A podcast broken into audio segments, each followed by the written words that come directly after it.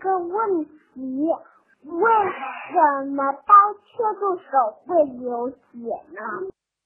为什么我们的手被小刀啊、小玻璃片啊等等这些小东西划破以后会流血？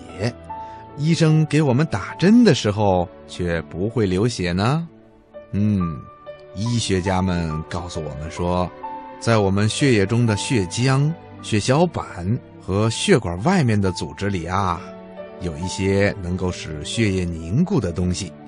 平时呢，这些东西啊并不活动，就像一些等待上级命令的士兵一样，待在那里原地不动。当身体受伤以后啊，比如医生给我们打针的时候。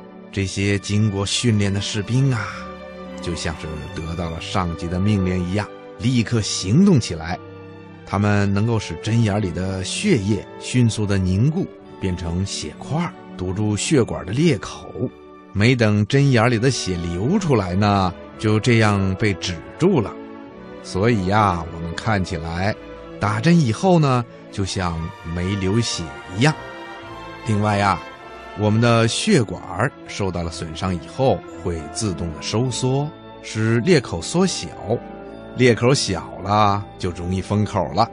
如果伤口比较大，比如啊，让刀子割破了手，流出的血很多，就会把刚刚凝固的血块冲走。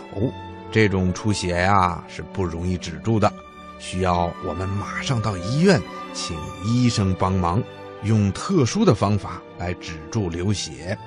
听广播的小朋友，你听明白了吗？嗯，今天的小问号啊，博士爷爷就给你说到这儿了。咱们下次节目再见吧。